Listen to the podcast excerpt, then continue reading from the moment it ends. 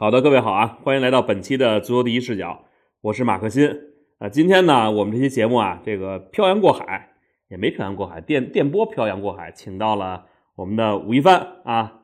哎，大家好，好好久不见了啊，我这个又复活了。今天跟你打招呼啊，就特意避免就咱们说这个啊，吴亦凡老师，这个这是咱从媒体兴起的一个恶习哈，就见谁都叫老师，对不对？啊，山山东叫你叫叫叫老师不合适啊。山东官官僚圈儿这个管谁都叫老师是吧？山东人，嗯，叫你得不能叫老师，叫咱们叫教授。对，咱们 咱们我跟马克这认识小二十年时间了，这互相称老师显得太太假了，所以就在这儿对。你说互相叫脏话也不合适，那也别称老师了，咱呃差不多啊，得将近快十十八年十九年了，咱认识。对对对啊。我看你前一阵又跑到巴斯克地区去了，是公干呀，还是干嘛去了？还有一堆阿根廷人，给我们讲讲什么情况？呃，这个也挺罕见的，因为呃是西甲拉里嘎，就是他在国际媒体部门呢有这么一个邀请活动，基本上每年都有。然后这个活动呃是邀请全球的记者来呃观摩学习。呃，西甲的一些特别的文化活动啊，这次的主题是巴斯克德比。呃，虽然比赛是巴斯克德比，但是这个整个行程安排了大概四五天的时间，要去参观巴斯克呃这几家俱乐部啊，主要是皇家社会跟毕尔巴鄂两家球场跟呃这个呃训练中心，然后还有跟其他这四五家俱乐部的。呃，当地俱乐部的这个主要工作人员来进行一次会面，呃，安排的非常之详细。我为什么说罕见呢？因为呃，类似这种活动一般是请不到我的头上的啊，因为呃，他邀请的国际媒体是真真正正国际的，什么意思呢？就是从要是开旅费的，哎，要是从要是请中国媒体，那就从中国飞过去，你知道吗？这个让我去啊，我不愿意跑一趟。那你就那你就问头，你就赖头吧。那你你拒绝他们，你说你不能请我，我是西班牙国内媒体。这个事情一般是真的是这样，就是说领导下开会的时候会说，哎，这个有这么一个活动，哎，马克你去不去啊？啊，以往咱们比如说周刊啊或者一些同事曾经应邀过去过。就是呃，也也体验很好，回来反正是出稿子呗，然后或者是出一些相关的节目。但是这次不知道为什么，你看就明显就是没问你嘛。嗯，问了你了，你也没有拒绝。嗯，我心说那就去吧，要是没人，反正是没去过。你在在海外当了十几年记者了，这种好事从来没轮到我头上过。哎，那你之前去过巴斯克地区吧？那太去过了，因为。呃，但是呢，时间都比较久远了。你算算，从疫情开始到现在已经四年了嘛，时间比较久远了。就是可能是最初去巴斯克地区都是呃十年前了，十多年前了。我第一次去圣塞巴斯蒂安是零八年，是零八年。嗯，呃，然后 密集的在跑采访是一。二一三年到一六年间，大概那那几年，主要就是一三年、一四年、一五年，然后在那那附近是跑了几个采访，看了几场比赛。嗯，那这一次这么深入的来呃探访俱乐部，嗯，以前没有过，因为这次都是人家给行绿色通道嘛，行方便，人家高层直接找高层。呃，头天晚上大家到达，我一一个小时飞到了，人家好多从圣保罗什么。从南非飞过来记者，墨西哥过去的，我看啊，印尼最远，你像雅加达这种，一飞飞半个地球嘛，家伙飞过去的。嗯，第二到的时候，俩都睡眼惺忪的，坐了二十个小时飞机，基本上晚上安排参观圣马梅斯，人家都是这个俱乐部的副主席和这个是吧？这个经理，嗯，陪同，整个非常非常非常非常隆重吧，啊，非常热情的这么一个招待。啊，也是第一次感受到啊，你自己不用安排自己，全都跟跟团旅游一样，有点这种感觉。但是呢，但是呢，就是跟自己，当然，嗯，作为媒体，就是当记者，跟自己安排行程也也有很大，就感受上的差别，就是说没有那么大的自由度嘛。啊，你不能不可能说我想踩谁，我约时间去了就踩了，你整个都跟着跟跟有时间表跟团走。人家安排你到哪儿，听跟谁说话，基本上就这么跟谁合影，基本上没状况。但是呢，了解了一些平常确实是很难了解到的东西。来分享分享给我们啊。嗯，基本上就是呃，平常呃不可能有这么细致的参观活动。第一，第二呢，不可能让让你在俱乐部的基地里边这么没头没脑乱窜啊，有人这个陪同。连健身房带浴室带这个全都能看得到，这么一个状况，呃，连这个队员的青训营队员的宿舍啊都能看到，包括非常非常密集的，比如说信息给你的灌输啊，你比如说我们这他青训主管比尔巴鄂的说，我们这个球员十三岁到这儿来，哎，这个几点到几点训练，到这儿有一个文娱活动，有休息，比如类似这种事情。呃，然后呢，能看见一些平常你想约见看不见的名宿啊，比如在毕尔巴鄂这儿，这个老老先贤伊里瓦尔啊，这个特意跑出来跟我们合张影，老头八十多岁了，在毕尔巴鄂，大家要去毕尔巴鄂的这个球场圣马梅斯外边有他的铜像，他是俱乐部历史上出场次数最多的球员，这是第一人，没有任何这个，就是没有任何这个这个这叫什么呀争议的。但是老哎老爷子现在还健在，呃，咱们球迷可能觉得奇怪，你这人还在，你给人立像是不太好啊，人就这样。那不是，那咱们 当时世界杯出现了，那是不是这儿也给各位国脚立像了吗？对吧？对对对对对对对，那是是是。然后就是一些呃，嗯，不可能在这么短时间内就是做这么密集的采访，但是这个采访对于我来说有点别扭啊，因为。呃，我们采访一般得有个主题嘛，你比如说这次呃皇家社会，比如说打得不错这几年啊，请主管问问他青训怎么搞的，但是呢，你想问他，他这个时间给你安排太短了，我我我，他这是一个轮采，当时是六家俱乐部啊，包括阿莫雷别塔，大家可能没听说过这俱乐部，这是打西协甲的俱乐部是吧？现在打西协甲，现在打西乙啊，现在打啊，就上赛季升上来了，因为我。二三年初的时候去看了一场阿莫雷别塔对巴萨 B 的比赛。嗯，呃，就是阿莫雷别塔，他这两年升升降降在西西、西甲两两级别，但是也在这个巴斯克地区是算是占了一块山头，因为呃，这个俱乐部是毕尔巴鄂的呃，算是卫星队，给他提供青训资源呢，双方有这么一个球员交交换。你很难得能跟这样的一个俱乐部，你平常你肯定是略过了，不会专门去跑那儿去。呃，然后还有埃瓦尔，比如说，呃，还有这个阿拉维斯这么密集，但是这样一个轮采，呃，对方呢，呃，面对的是国际媒体，咱们还要突出这一点，这国际媒体团啊，嗯，大多数都不是专门跑跟西甲的，都是对西甲有一个根本基本概念，或者说。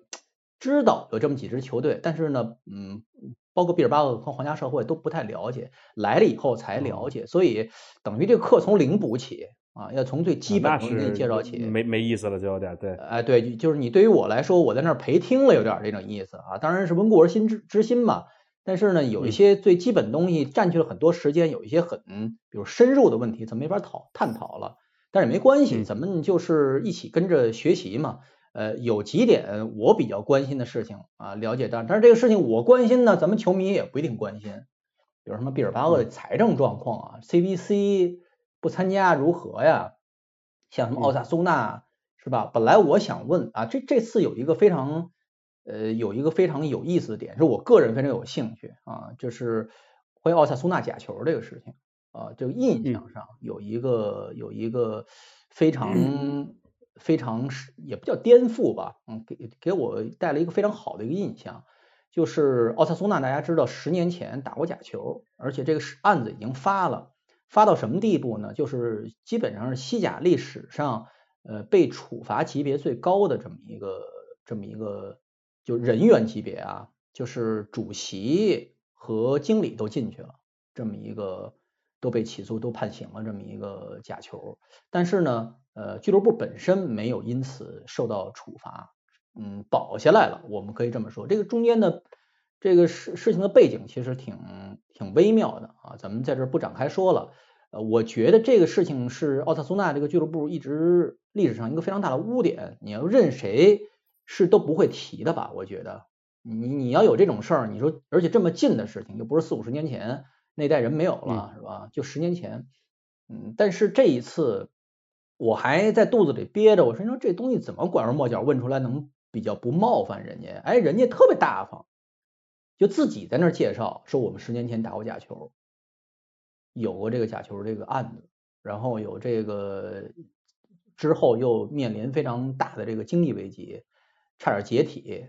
哎，人特别坦然就把这个事情交代出来，为什么呢？人现在呃比较能够正视历史的一个一个根本原因就是现在成绩不错，俱乐部现在处于一个良性轨道上。我觉得就这一点来说，还是挺令人值得值得敬佩的。啊，值得尊重，我觉得之前一直拿他打岔，说大奥打假球是吧？如何如何的？这次比如说欧战本来没他名额啊，打欧协杯结果还被第一轮预预这个这预选赛被被淘汰了啊，否则他打带着这个假球这么一个帽子去去打这个欧协杯，差点被欧足联处罚嘛。嗯，所以这个还令我挺惊讶的，嗯呃，但是人家有一个很根本的。根本的一个理念就是，不管俱乐部多难过，他这个会员制啊，大家知道奥萨苏纳跟皇马、巴萨和毕尔巴鄂一样是会员制俱乐部，不没有公司化，他会员制这个体制是不会改的，嗯，是不会改的啊。但是这个事情，我想问问，就是说，你看啊，就是巴斯克这两支 球队，毕无论毕尔巴鄂，还有包括像这个皇家社会，就这些队呢，他们的财政状况，或者说今你看今年东窗。没有太多的引援，就不不仅西班牙，我觉得五大联赛可能都是这样。但是你感觉西班牙这些球队呢，成绩就都还可以。你说是因为他的自己青训做得好吗？还有包括你看像毕尔巴鄂，就咱这咱说的这种，就是必须得是巴斯克本地的球员。就现在他坚持这个，他有没有考虑过未来十年这种政策还是不是可以能够持续的，还是说难以为继的？就这两个，你跟跟我们说说。呃，先说这个西甲球队这个事情，关于西甲球队成绩这个事情，我觉得，呃，大家首先呃有一个量化的有一个量化的认知，就是西甲球队在欧欧战整体在欧战的成绩啊，现在还是维持得住的。至于未来怎么样，不知道，那只能就现在说事儿。你只能归结到于两点，第一就是他整个的足球呃基础。咱不光是青训基础，而且是是他的这个整个的呃足球的水平基础就在摆在这儿，就是他虽然你在财力上，在精英球员的竞争上可能竞争不过这个英超啊，咱们就只说英超吧，因为别的联赛也没有几个能打的，就是但是他整体水平如果能够保持住，那他在这个欧战啊就有好的表现。嗯，您说你说废话。呃，其实不是废话，你仔细琢磨琢磨，就是如果你只盯着那几支，比如头牌球队，或者说是你认为是老牌强队的这个球队去看的话，那这支球队，比如说他们是尖子生，吊打这个一切这个联赛内部其他球队，那你在欧冠打得好，欧战打得好，那没什么新鲜的。问题不是这样，就是说现在西甲随便，比如哪一支球队，你你你不看好，或者甚至没听说过的球队，比如进欧战，可能也能打出。相对理想的成绩，那这个只能就是说一个整体的水准了。一方面是青训，另一方面可能是经营吧。他这个经营方面，穷日子过惯了啊，这小咸这小咸菜小米粥窝头也能搭配出是吧大餐来，也能也能吃吃出营养来，这个意思。所以呃，你可以说西甲现在是在捞这个英超的泔水啊，甚至说是我把这个。最精英最好的部分 割了卖给你啊，我捞点你不要的这个残羹剩剩残残羹剩饭吃。但问题是这东西不看食材看怎么做啊？你英国人你给上好牛排，你给最好的食材，你给英国人手里可能给给做糊了是吧？你这会做饭的人，你弄点边角料，我得给你做出来啊，就是这么一个。前两天我看有人说就说这个说大巴黎碰皇家社会，我大巴黎的球员也都说，就皇家社会这个队不好踢。但你说你呀，单从这个名气来说，你觉得皇家社会这队，你说打到小组出现了，那就已经是这莫大的福报了。你说还想再往前再走走，你碰大巴黎，你想都别想。但实际上可能并不是这样，对吧？我觉得对欧冠有一定认知的，咱们看过几年欧欧冠的朋友都不会认为皇家社会好打，因为就不是说之前又不是第一年打欧冠是吧？之前突然之间冒出来的，他打欧战连续打欧冠已经有有几个赛季了，这是他历史上嗯进入电视时代之后吧，就是比较强的一个时期了。他这二十多年前强过，二十年前强过，但是那个时候没有现在这么稳定的一个。能够稳定在竞争这么激烈的西甲，能够始终排名前六，呃，打过曼联啊，之前也也不是说没打过，是吧？而且最近这两年球队也经验也磨练出来，不再是愣头青了，所以我觉得也不会有人认为皇家社会这个球队好打。呃，回到刚才那个说毕尔巴鄂，比如说他们为什么坚持用巴斯克人，这东西能不能可持续发展这个事情，我只想说一点，就是这个政策既然已经执行一百年时间，都能让球队坚持到现在，还能打打欧战呀，像毕尔巴鄂还能偶尔打打欧战，最近这十年成绩稍微差一点，呃，再坚持个十年问题不大啊，而至少是就俱乐部，你说这东西能不能放松？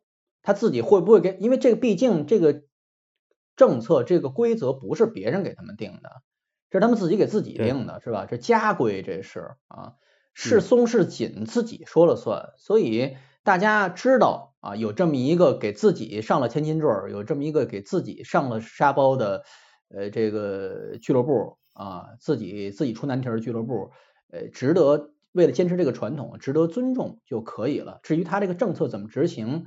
因为最近确实也放松了嘛，在探讨是吧，在海外出生巴斯克人能不能代表毕尔巴鄂出战这个事情。因为之前一直遵从的是一个呃，就是首先是本地出生的巴斯克人，你比如说大小威廉姆斯这两个小黑小黑，你你你你从种族意义上讲，你这黑人算是巴斯克人吗？我跟大家说，连巴斯克现在毕尔巴鄂青运营里，这是他们青运主管跟我说的啊，当然我们也是有名有姓查得到。亚洲人也有啊，中华裔的巴斯克人其实也是有的。这巴斯克人，就是说你在本地出生或者在本地生活，就算巴斯克人。对他其实是这个概念更放宽了。哎，本地出生百分之百算的啊，你甭管你是什么人种啊，你否则你就犯种族主义了。你这你犯种族主义了。你你本地不能，比如说我这地儿只能是，比如说我这队里全是满族球员，就是其实不是说我必须是这个民族的，而是你只要在我这个地儿是我本地人就行。这个这个概念还是要分清，对吧？呃，对，就是你你你在本地出生，一个最呃大的一个影响就是你接受他的文化嘛，你接受的文化。你虽然跟我长得不一样，你现在也慢慢中中国国内也慢慢也这个有这个趋向了，你有很多混血的孩子出出现，那你难道这非我族类吗？你本地人说了东北话，说着广东话，说着上海话。呃，表现跟本地孩子一样，玩儿童跟本地孩子一样，你能不把他当成自己人接纳吗？你这个是犯种族主义了，对不对？这是第一，就是在本地出生；第二呢，就是这个接受巴斯克泛巴斯克地区球队的培训，就是你是巴斯克青训球员，但不仅限于比如说毕尔巴鄂或者说比斯开地区的吉普斯夸，你包括法国，所以这就是为什么拉波尔特。也可以算作里扎拉祖当年里扎拉祖啊，你本里扎拉祖是巴斯克族啊，他是说没人知道了是吧？你爸啊，你太早了，你这他是他是巴斯克族，但是你像拉波尔特，你这这这不是巴斯克族，你听姓他也不是啊，是吧？对这个你像像像像很多球员，他听姓他不是啊，包括拉里奥哈地区，呃，就是说你找个亲戚，嗯，巴斯克有亲戚，我过来在巴斯克长大的也算这事情，所以他这个。标准他自己定的嘛，所以你这东西可不可持续？你这个条件再放宽，它也可持续啊，是不是？但问题是这个东西是人家的一个坚持，人家的一个坚持，人家觉得这个是我球队的立队之本，我值得坚持下去，我一个让我精神上能够能够这个为以此为豪，以此为傲的一个东西。所以你这个东西不能从。挖人的根儿是吧？人非说，哎，你这为什么拉加泰罗尼亚人不行啊？你为什么这个阿根廷人在你这踢不了？不是，就有可能未来还会有华裔的巴斯克球员。那那是肯定的呀，那是肯定的。人家跟我说了啊，那巴斯克怎么定义巴斯克？那是人家说了算是吧？你你你对，哎，这如何定义巴斯克，那是人家说了算。所以这个事情就不用太深刻探讨，说，哎，你怎么那么想不开？人家想得开。但是人家是有有条件的想得开啊，这么一个状况。你说这个，我正好问一个别的事儿啊，就是现在你看巴尔韦德在毕尔巴鄂带队带的不错，然后呢，就最近巴萨主帅哈维不是说自己赛季末离任嘛？那你有没有一种可能，大家说，哎，其实巴尔韦德要现在回巴萨，回头这也是一个选择，就在当地有没有这样的传闻 啊？没没有，你当年给人骂走了，然后现在又想，哎，回来吧啊？没有，嗯嗯，巴尔韦德是这样，就是当地关于他的传闻，包括我最近看了一些，比如说 AI 啊大数据排谁接手现在的巴萨最合适，巴尔韦德都不在之列或者不在靠前啊，这么一个他不是一个非常理想的备选，嗯，岁数比较大了，然后最近这两年的成绩也没有特别明显的。嗯，可可可以可以称道之处，而且就是巴萨其实有更多更好的选择啊。巴尔韦德当时被骂走这个事情，我觉得在国内球迷圈可能骂的更厉害吧。我觉得当时因为巴萨在在各方各面已经是一团乱的情况下，巴尔韦德其实并不是一个呃真正的众矢之的啊，他只是一个陪跑的。当然，他那些年，比如说如何被人逆转呐，如何什么出洋相，大家觉得出洋相这个事情，当时我不记得是怎么做节目，还是我当时去超级言论，还跟严强说这个事情，我觉得并不是一个特别出奇的事情啊。比如说当时什么一比几输给呃比利物浦淘汰，或者一比几说几比几被什么罗马淘汰，被谁淘汰这个事情，我觉得并不是一个呃什么。值得一喷的事情，严江当时至少他联赛基本盘还是能保证的嘛？不是联赛基本盘的问题，当时因为你被讨被逆转的前提是你之前大比分赢着，基本已经拿下了，只不过两场对比下来，可能是你输了一个半个这么一个总比分，你输了一个半个球这么一个状况，你之前拿下那部分那个这个事情就不算了吗？难道？就而且当时我。我大家觉得我神经病嘛？因为我当时说这事，我觉得当时已经跟跟大家都说说这个，大家要珍惜这两年巴萨取得的成绩，因为之后肯定会更坏，没人信嘛这个事情。你当先知，只是最后最终结果就是被被被烧死是吧？被被被被吊死，你这个说这种没用的话。幸运的，嗯，你都连你甚至没有被吊打。那 对啊，你你找不着我，你你找不着我，所以所以你钓不着我呀。我平常不招这个欠啊。但这个话是这么说，就是巴尔维德那两年的成绩有他的，比如说挨骂有他受屈的地方，呃，但是呢也没有太多可以捧的地方，因为当时毕竟那支巴萨还有一些余力，还有一些当年是吧？哈布白。留下的这些家底儿怎么说？有点家底儿，有框架，还有还有梅西。但是你现在过来让他带一支，呃，我不能说水平平庸吧，但是至少是这个还在各方面处在一个乱七八糟这么一个状况。尤其是现在，嗯，整个领导层已经都换人了嘛，啊，这拉主席现在位置都自己保不了，更别说保这个教练。因为巴尔韦德并不是一个非常强势的一个教练。对，现在巴萨其实需要一个风格相对强势的教练，我觉得巴尔韦德不是非常合适。嗯，那你之前看了 AI 的，那你觉得就是说谁接替哈维比较好？因为我看之前看了一篇文章啊，人说我看列了几个候选人，一个是皮米恩塔，然后一个是这个米切尔，然后一个是这个马克思。呃，我我看那个 AI。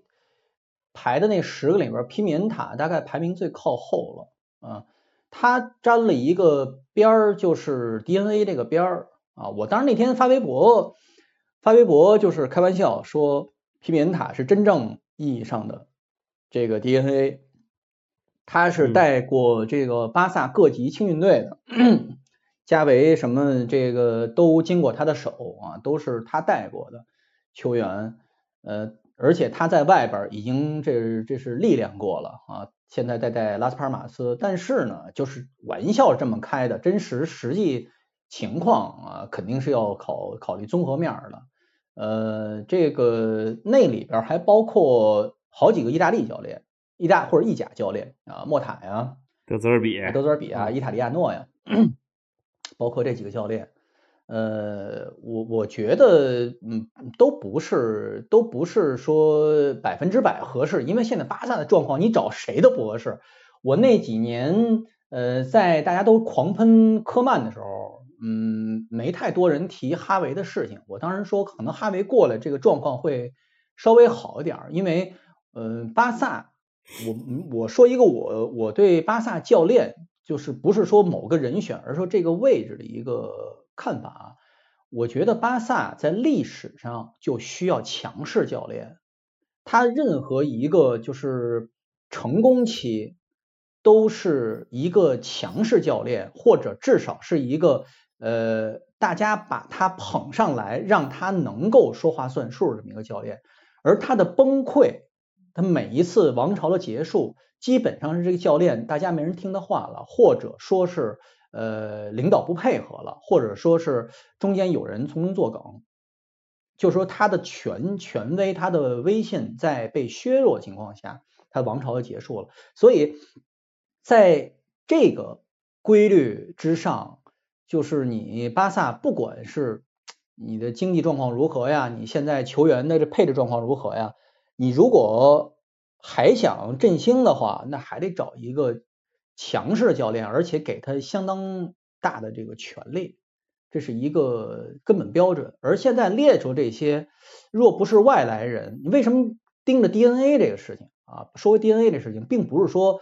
OK，这个只是我想沿袭我习惯打法，我 DNA 教练才知道我这个巴萨风格什么样，才知道球该怎么踢。呃，不仅仅因为这样，而是说我作为一个自家人，作为一个 DNA，我内部更好协调权力问题，我更好在相当大的这么一个空间，相当大的这么一个呃这个舞台上，能够尽可能施展我的能力。就是说我的权力比较大，那我权力比较好协调，而一个外来人，在彼此信任存在一些问题的情况下，呃，可能这个就很难做到。你比如意大利教练啊，或者来一个德国人啊，这事情不太好。你看科曼其实一个比较好的例子，大家他一来就觉得对他，嗯，比如说不信任啊，一来你看他做出多大牺牲过来来带这个球队，就表示对他，嗯，不够信任。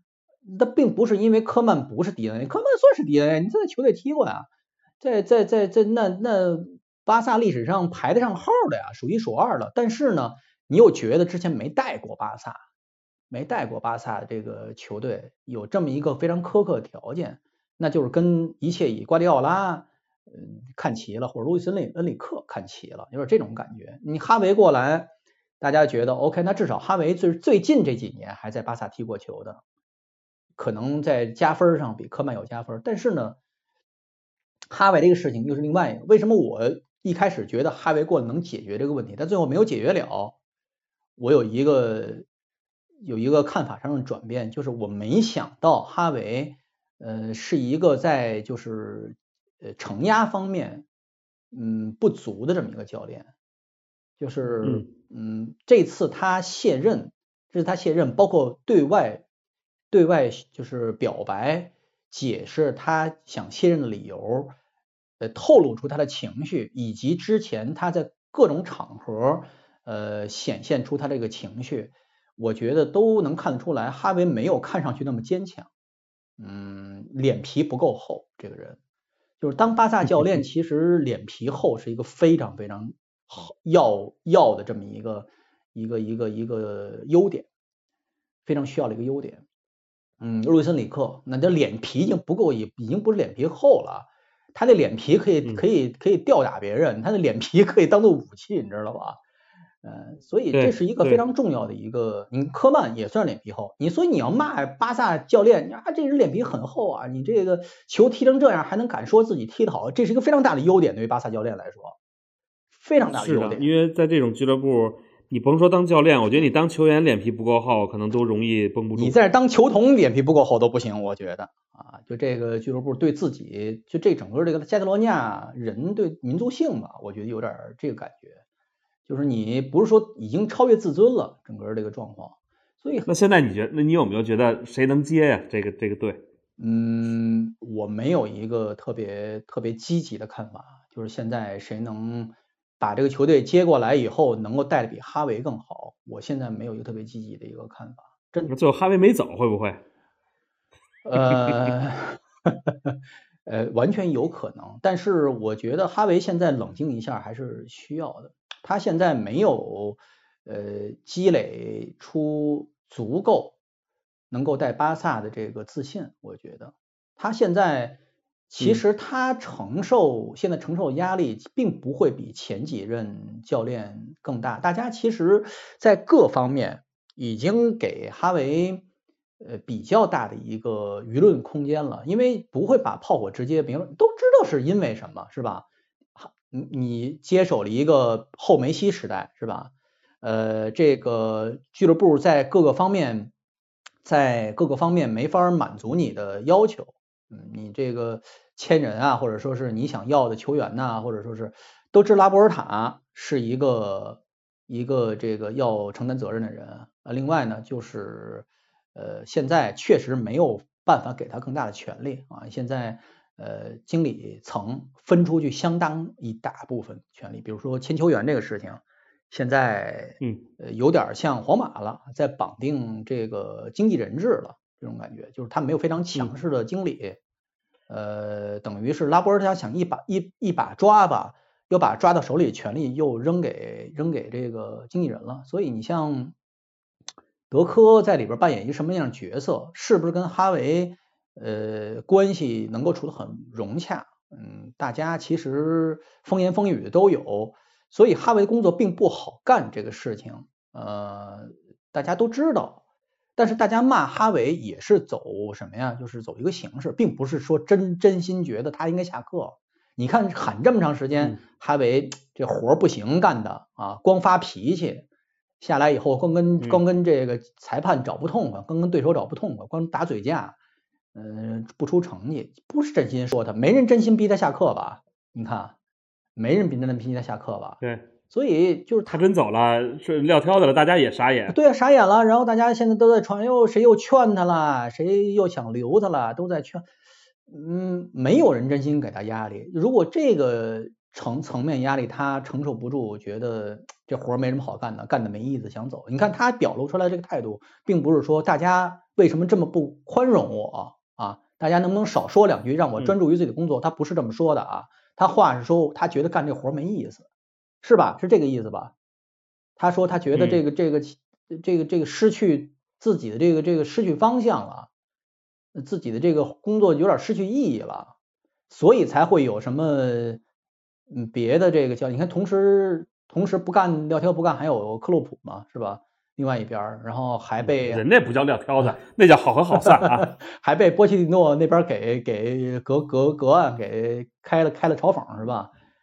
但是呢，对，人家排名第一呢，那您说人家说早也就就好合好散，能量耗尽。那哈维这排这个排排名，他要说早，大家可能就有点傻眼。但你说那那。但问题是好合好散，那，但问题是这么一个状况下，压杠杆乱七八糟，你看该来的人他觉得不来，这么一个情况下，拿这帮穿着大背号、穿着二十几号、三十几号这些球员在当主力踢，呃，给这帮十六七、十七八岁小小伙子们累断腿，这样一个球队，这个真的是太要命了。你这样一个球队，去年拿联赛冠军，今年是成绩很难看了。那皇马也不是说没没没这么年年这样的投入，也没不是没怎么样过，对不对？所以你这个事情，嗯，都赖在哈维头上。你换一个人会更好吗？还是那个观点？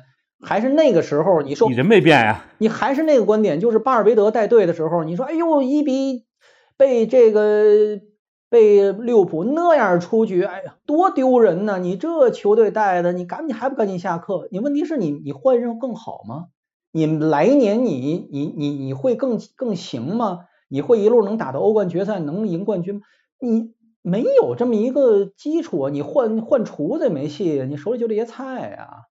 所以我觉得从塞迪恩开始就 巴萨就乱套了，而且一直乱到现在，就真的就哈维那去年感觉还不错，但是就好不容易。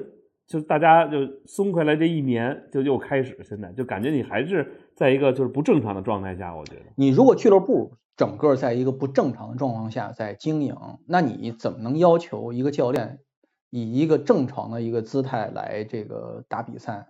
就是你看巴萨过去这几年，就是他做出重大决定，我没有一个赞成的。我可以跟大家说说的很明白，从他压杠杆儿，包括这个这个这个这个 S by 这个计划，就是这个整个修重修球场的计划，我没有一个赞成的。就是现在完全呃拉波尔塔是在走一个多少年来巴萨主席也好，皇马主席也好走过的失败套路。就说没钱了，那我就干工程，我有点转移矛盾这个感觉。那就是说，嗯，你这个这个市场疲软，那我就就是就就装修。那装修的话，那我把家装修好了，我就能期待未来有更多投资。实际上是没有，这东西都是，那不是说今年才有这么一个这么一个叫什么呀？就这么一个套路啊。那三十年前那建诺坎普的时候也是这么说的呀。那无非是把这个债务越雪球越滚越大，造成十年长长达十年期的这么一个疲软期，就是球队由于这个在这个不动产在这个大型工程上亏空很多，而你压杠杆的钱都去哪儿了呢？不都流去工程了吗？你现在动工最傻的，那时候我前两天我去巴斯克就是说这个事情，球修球场这个事情早完事儿，就是早于疫情。那是最占便宜的。如果你不幸在疫情前没有完工，那早于打仗那是最合适。如果你现在才开始动工，那是最傻的。就这么简单。你圣马维斯盖完了，他也有几年就过得挺糟心的。我觉得。对呀，就那个时候，圣马维斯正好赶上那什么嘛，正好赶上经济危机嘛，经济危机的余波嘛，一三一三年嘛，那余波嘛，那西班牙人正好赶上经济危机，盖球场，那不差点盖破产吗？差点差点盖破产吗？都是这么，这不是一个说是哎呀个别情况啊，各俱乐部不同，普遍规律啊，普遍规律就是说，如果巴萨如果巴萨呃前几年不压这个杠杆，那跟现在有什么区别？没有太大区别，一样用小孩啊，一样不是一样用小孩吗？你现在你压几杠杆，你一样还是加维，一样还是就这这这几位啊，还是亚马尔啊？你你因为杠杆钱都压哪儿去了？不都烧在这个这个球场工程？你看皇马球场，你看皇马最初那个伯纳乌那个预算到现在加多少钱？加了快一倍啊！那皇马到现在咬着牙不签中后卫，你觉得是为什么呀？那是因为因为老老啊，因为老佛爷这个信任纳乔嘛，信任自己的球员嘛，那不是因为没钱嘛？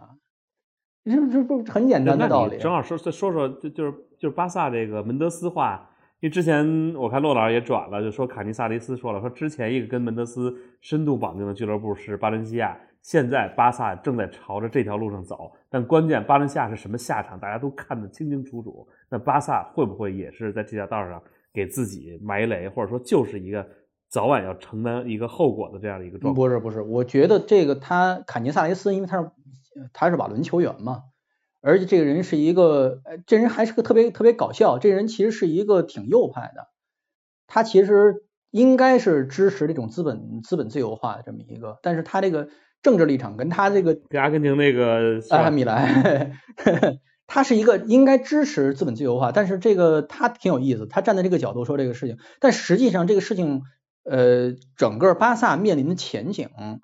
他面临的整个呃动摇根本的事情，远远大于门德斯，就是比如经济人化、经济路线化这么一个这么一个小小的圈子。我觉得他现在面临的是把有实际价值的东西都出兑给出出兑出兑给外国资本了，他的那个会员化实际空壳化了。你会员拥有俱乐部拥有什么？你就拥有，比如我举一个非常。咱这开始说政治了，一个国家，一注意了啊，嗯，大家高前方高能啊，前方高能，一个国家啊，一个咱不说东西方吧，就一个国家，他有选票，嗯，呃，大家投票选出自己想要的领导人，问题是所有在备选的候选领导人全部在外国资本的控制之下，你的票没有用啊，嗯，你的票没有用啊。你你你所有上来的人都得听听外国资本的，你就没有没有用啊！你这个票，你选谁都一样啊！你选谁都是那个最最终这个政策都是不归你来你来制定的呀。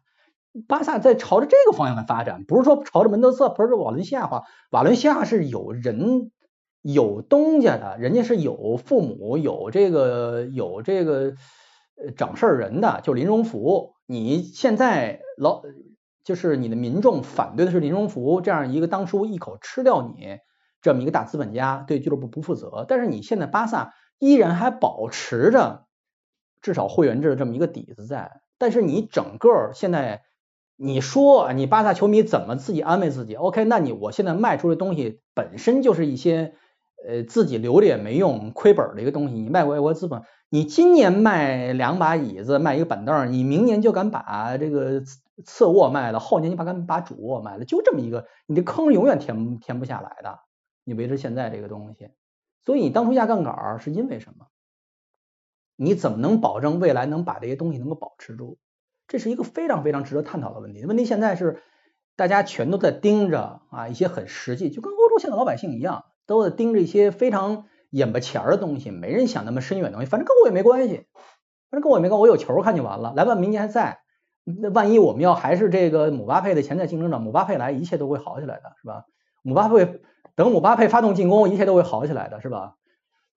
嗯，反击就从这里开始。开始。那你说说巴塞罗那的这个邻居吉罗纳，就他能够成为西甲的领头羊？因为我们都说每年啊，或者说隔三差五，西甲就会有这么一只黑马出来。但这只黑马它是偶然的因素，或者说咱就说吉罗纳是偶然的因素，还是说它一定是必然必然因素？或者这支队未来会不会被拆？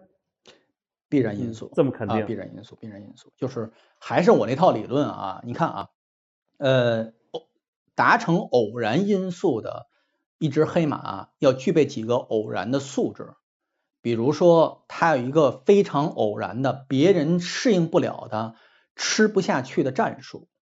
比如说，呃，过往咱们讲偶然性啊，呃，就是，嗯，皇家社会过去曾冒过头，比如说拉克鲁尼亚曾经冒过头，他必然有一套别人适应不了的战术。比如说，我这个球队防守非常非常好，这是一个最基本上一个黑马素质，防守非常好。呃，那年拉科夺冠那年，就是靠你别看他前场吹的花似的啊，我有德甲明哈，我有谁谁谁，我有马凯，实际上他是丢球最少的俱乐部，就是他防守一定非常好啊，这是第一。第二就是他得有几个。能够冒头的球星，就是说我这个球星得跟其他的一些豪门的球星得是平起平坐的，得是进球最多的，得是这个这个水平最高的。至于你这个球星是从哪儿挖来，怎么弄来的，那咱就不知道，那就是一个另一段传奇了。贝贝托也好，再说拉科那些年，你凭本事是吧？但是这个球星可能可能很快就被豪门挖走了，在这待不住，里瓦尔多是吧？待不住。呃，得具备这样几个素质，比如一个铁腕主席，我得能够特别能压得住，嗯，在关键时刻得听我的。你别说这个有人，我这个俱乐部还在上升期，达到百分之七十的这个水准了，哎，有人看中我的球星呢，我伸手就给卖了。为了保持自己运营，我心说还能挖来更好的，然后你这口气就泄了，不可能再冲到更高的地。吉罗纳这几样都不不不符合，都不存在。这个球队不是一个防守起家的球队，没有特别突出球星，好吧？你可以说多比克现在很火，但是他非常非常突出吗？那么那么突出吗？也没有，他是靠整体的打法的一个球队，是吧？然后他并没有一个非常铁腕主席，他是一个明里暗里曼城的卫星队，所以这个球队是一个特别不典型的黑马。他如果这么不典型的话，那就他他就不是黑马，它是一个必然出现的一个产物。这是我的一个对对于吉罗纳的这么一个这么一个定位。嗯，你要细，今年其实，嗯，你说你要细说啊，你要刚才说我刚才说那几点，吉罗纳从战术上分析，你看他每场进多少球，他丢多少球，他是一个打进攻牌的球队。你见过打进攻牌的黑马吗？你别说别的联赛啊，你说西甲，过往你称得上黑马的球队，就这几年吧，近二十年，大家别说再往前不说了啊，你这个历史上那些不说了，就最近这些年，说曾经在比如十几二十轮左右吧，那些那时候可能是强队慢热呀，或者因为什么原因，比如说莱万特、格拉纳达，是吧？这打得过十轮左右排过联赛第一的，是吧？基本上都是防守。赫达费啊，赫达费，那比如说阿拉维斯 啊，有有几年西班牙人啊，呃，这个基本上防守起家啊，基本上防守起家。你看马竞拿冠军也是因为奥布拉克那个门管用，嗯，防守特别好。拿冠对，就是那把一三一四嘛，嗯。一三一四，嗯，你反正是这个这个这个马竞，你别说了，马竞那些年最初西蒙尼带那些年铁血铁血嘛，是吧？呃，群狼嘛，基本上也是防守起家啊。这是一个呃弱队想翻身的，但是吉罗纳不是，吉罗纳是靠进攻的。吉罗纳，我跟你说有这么一个呃手动手搓统计的一个数据吧，他场均啊场均大概十五次射门。其中大概场均是五次射正，呃，是五至少五次射正吧。它是一个特别平均化的这么一个进攻指标，就是我赢几个基本上都是十五次射门，呃，五六次射正。呃，有这么一个一场比赛是，就是最近这些这几个月是一个特例，打阿尔梅里亚，你觉得特别奇怪啊？阿尔梅里亚打皇马打了七荤八素的是吧？哎。打平了吉罗纳，吉罗纳那场比赛只有五次射门，一次射正啊，那是一个那是个例外。他打巴萨赢四比二，也是十五六次射门，五六次射正，而那一场比赛巴萨是近将近三十次射门，输了两个球，巴萨二比四输了。也就是说，吉罗纳能够在每一场比赛中保持非常旺盛高昂的进攻态势，但绝不溢出。也就是说，我不会说是今天捡这个软柿子，我狂攻一波，狂攻不下。这个狂攻不下是过去几个赛季，过去这么多年西甲强队在欧冠也好，在这个呃联赛内部也好，特别容易出现的一种状况，就是我可能狂轰了三十脚射门，但是我球输了或者没赢。吉罗纳基本不会出现这种状况，他每场比赛不会有进攻进攻溢出的状况。他控球也保持着非常稳定的一个状况，不会说是我全面压制，不给自己不给对方任何喘息空间。所以它说明一个什么道理？从数据上反推回来一个什么道理？这个球队在进攻组织上是非常有纪律性，而且是非常编排的非常好的。就米切尔这个教练是一个呃在这方面计算非常精确的一个教练。那为什么会这么精确？咱就不知道了。现在还没有任何呃揭秘。说，比如说吉罗纳有一个超乎寻常的、不一般的大数据支持。这大数据大家不要小看啊，可能是 AI。我一讲话可能真的是 AI 编编排的一个战术，你这么踢就能赢，这样赢面最大。这个球队除了多比克现在进了十四个球吧，我记得是还是十五个球之外，而且他这个球队是西甲进球最多的队，还真是。这个球队随不光是多比克一个人。进攻线上每一个人都至少有两个进球，大概是齐冈科夫有三个，然后什么现在的东窗又转回来，什么这波尔图也有三两个还是三个进球，呃，第二射手这个老将斯图亚尼是进了七个，这七个里边有五个都是补刀，都是最后时刻才进球，因为他上的时间比较晚了嘛。八十分钟之后的进球，所以给人一个印象就是这个球队打吉罗纳，你可能领先或者战平到八十分钟，最后时刻他总能赢。他最后时刻的绝杀特别特别多，说明什么问题？他整个的战术能够从头保持到尾，他不会慌，他不会慌神，心理非常非常非常的好。你见过这样的黑马吗？你见过这样黑马？黑马一般都是 OK，我前二十分钟进一个，后边我就苟了啊，会狗我苟到最后。狗不到最后，我也最后有点绝招奇招。吉罗纳不是，吉罗纳是完完全全。现在西甲，嗯，我觉得皇马算是强队打法，现在马竞算是强队打，巴萨现在算不算强队打法，我现在都说不好，都说不好。现在有点那种恃强凌弱啊，打强队有点没辙的这种感觉。但是这个吉罗纳是完完全全的强队踢法，是个强队踢法，所以你能把这样的球队叫做黑马吗？都说到本质上，吉罗纳这样的球队，那天我在巴斯克跟那个英国记者那席德洛夫聊了一嘴吉隆纳，他说这个今年皇马拿不了，你看又说到另外一个话题，今年皇马可能拿不了欧冠，是根根本没戏，他是他的观点，因为什么呢？因为联赛这边跟吉罗纳的竞争实在太厉害了，吉罗纳带来的压力比巴萨和马竞都要大，都要大，呃，现在嗯。那你说说今年皇马欧冠还是联赛，你是不是看好他至少能够拿？他联赛还有一还有还有竞争力，但由于你看咱们上一次，我我记得是不是咱们第一视角啊？咱们这个做节目说今年的这个西甲规则好像跟梁红叶一块儿吧？我说取决于这，然后是不是咱仨也连过线？哪都对啊！我说说今年你说 预测一下今年西甲冠军，我说取决于皇马今年隐秘东窗隐秘员。这个现在看也没啥，对，没有啊，不可能有的，因为提都没提啊，不，连马竞都知道都把保利斯塔挖过来，马皇马纹丝不动啊，所以皇马如果东窗不引援的话，可能双线都有丢的这个可能性。当然，皇马在欧冠的这个传统，呃，确保它有一定的加成。如果它联赛里边放了，我说句不好听的，那欧冠那边可能还可能还可以。呃，或者是他被动的放了，就是欧冠那边非常吃力打的，联赛这边那就有点撑不住了。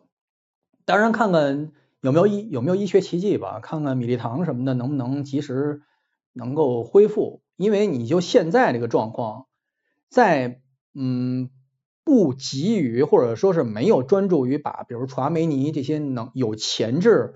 改打中后卫的球员，让他迅速的适应自己的角色，而是指着纳乔不行了，咱们再说，再变招。你看有几场比赛打阿米利亚不就这样吗？半场给纳乔换下去了，那大家难道最终赢了？难道觉得这事情没问题吗？就如果你最后半程未来这两三个月指纳乔跟吕迪格配，把这个联赛和这个欧冠双线都撑下来，那个有点这难度有点太大了。这个比巴萨现在翻盘这个难度都不小。所以大家做好这样的一个心理预期，就是吉罗纳，嗯，还能保持下去。但是西甲冠军就是吉罗纳，当然现在已经冒出一点，大家有点吃，有点掌握他节奏的这种感觉了。最近几场踢的没有那么那么那么的顺心了。虽然他还是是吧，看起来很轻松，能拿下什么塞维利亚，拿下这些球队，但是没有那么那么那么轻松了，没有那么有把握了，节奏感没有那么好了，所以也有可能吉罗纳有他，但是他毕竟单线嘛，他单线有一个最大好处就是他呃米切尔跟这个安切洛蒂有一个呃共同点，不爱轮换，他那个基本上他节奏就是主力是那些，然后替补上那上哪几个，他节奏掌握的非常好。但一旦比如说队内，你看他没有，现在队内没有非常严重的伤病啊。一开始有一个，他一旦出现某个关键位置，多比克伤了，那这个球就不好踢了。就其实也是蛮脆弱，他整个这个呃，看运气，就还是也得有点。哎，得有点。他单线有一个好处就是球员没有那么累嘛。他现在国王杯也滚蛋了是吧？没有那么累嘛。所以你如果说能够保持这样节奏，他最后真的是能夺冠的。大家不要觉得这个事情说，哎呦，现在他。别看他排名第一啊，现在少多赛一场排名第一啊，他这个这个，比如赔率没有没有那么高，不好说啊，这事情不好说。就最后吧，我觉得还有点时间说说这个，因为皇马要踢赫塔费嘛，你说说他的这个格林伍德吧，我觉得这个可能大家啊之前比较关心，对吧？但是这赛季人表现还不错，刚进世界波来聊聊，刚进世界波，嗯，格林伍德特别特别搞笑一点就是，呃，我看上一期。是足球周刊吧？好像，还出了一篇专稿，回顾了一下他的成长历程。当然是着重于他怎么在曼联青训营，然后这个呃怎么当时大家都夸的觉得天天降奇才，因为确实是他当时刚在曼联踢一队的时候，没有出那档子事情的时候，确实是大家觉得天降奇才啊。但是那档子事情出了以后，是吧？那是一下射死了整个这个社会风评，甭管你之前多。多多多牛！你现在都是是吧？都是这个，都都是被被哎哎哎，都是被万万人万人唾的这么一个万人骂的这么一主。他跑到赫塔费这个地方来，我觉得真是一个挺挺神奇的一件事情。就是首先是他怎么想的，其次是怎么给他找的，然后赫塔费这边是怎么怎么看待这个事情的？因为你大家知道，赫塔费这个球队是一这个俱乐部，整个社区是一个整体亲左左倾的一个社区，所以就是就欧洲的政治光谱来说，你如果整体群体偏左的话，对于比如家暴这种事情是不能容忍的。但是格林伍德，我只能说极左和这个中左啊，和老老老老左啊是有一定区别。但是这个格林伍德在赫塔费整个这个社区里边声望是非常高，第一天去就像回到自己家一样。明天在英国整个到哪儿都被人嘲讽了。你先别说他这个事情值不值得嘲讽啊，你看他跟自己闹着玩似的，跟自己这女朋友又和解，还生孩子了啊，然后就像回到自己家一样，在赫塔费。赫塔费并不是一个适合格林伍德发展的一个地方，我可以把话搁在这儿。格林伍德这个踢法，包括赫塔费整个他这个风格，在西甲也独树一帜，是吧？大家知道，伐木队是吧？这踢得很脏，这个球队不太注重什么个人技术的这个这个这个这个这个什么。呃，但是格林伍德在这样一个环境下，依然是能够显现出他高人一等的球技。他不是说场场都能救场，因为受整个这个打法呀，受整个球队水平的这么一个限制。但是他偶尔显现出在右边路的这个这个这个这个叫叫控制力，他整个这个驾驭力真的是超人一等。他确实非常踢的非常非常好，见几脚世界波对他来说小菜一碟玩事儿。所以这个赛季对于他呃回复状态，对于他。呃，能够找回自信，包括再找一个更大的平台是非常有帮助。但是你说就地留下，首先赫塔费有点养不起他，呃，其次也是赫塔费这个球队就这样一个定位球队的一个宿命，就是说他永远是给强队在呃培养，或者说在在给这些球星啊一时找不着方向的球星在找状态。过往你看皇马。的这些球员去赫塔费培养，早年帕雷霍是吧？格兰德拉雷德啊，什什么格拉内罗呀，那个雷那个索尔达多呀，这球员，皇马二队像梯队一样，现在其实也这么一个状况。那他走的话去哪儿呢？那我就不知道，你问老林吧，问丁子户老师吧，你这我就不知道了。我只是说他今年算是很机缘巧合的找对了一个地方。你看赫塔费这个球队。其实能够提供给他的整个平台支持是非常有限的，他他这个小庙容不下他这么一个大神，说句实在话。但问题是什么呢？这个庙太偏了，他一个有他这么一个有事儿的人在这儿不受到外界任何干扰，我觉得这是一个对没人干扰。对呀，你你在任何一换任何一个有点儿，比如说有有事儿的俱乐部，有戏的俱乐部，瓦伦西亚呀，或者说是。像什么，包括西班牙人呐？你包括就类似这种俱乐部的事儿挺多的俱乐部，你来了以后，大家三不五时拿你调侃一下。赫大费从来没听说过呀，这球这俱乐部是球迷少啊。我这回去巴斯克还碰见一个西甲工作人员，赫塔费球迷，还说了一嘴他，他特别喜欢格林伍德，但知道格林伍德留不下，所以就这是一个。我想问，赫塔费的这些球员都在哪儿住？他那个地儿那么偏，是住在没有啊？就体育场附近？没有，赫塔费是一个居民区啊。你把赫大费想，你把赫大费想成天通苑 啊？我一直想的是那个哪儿？我一直想的是天宫院大兴。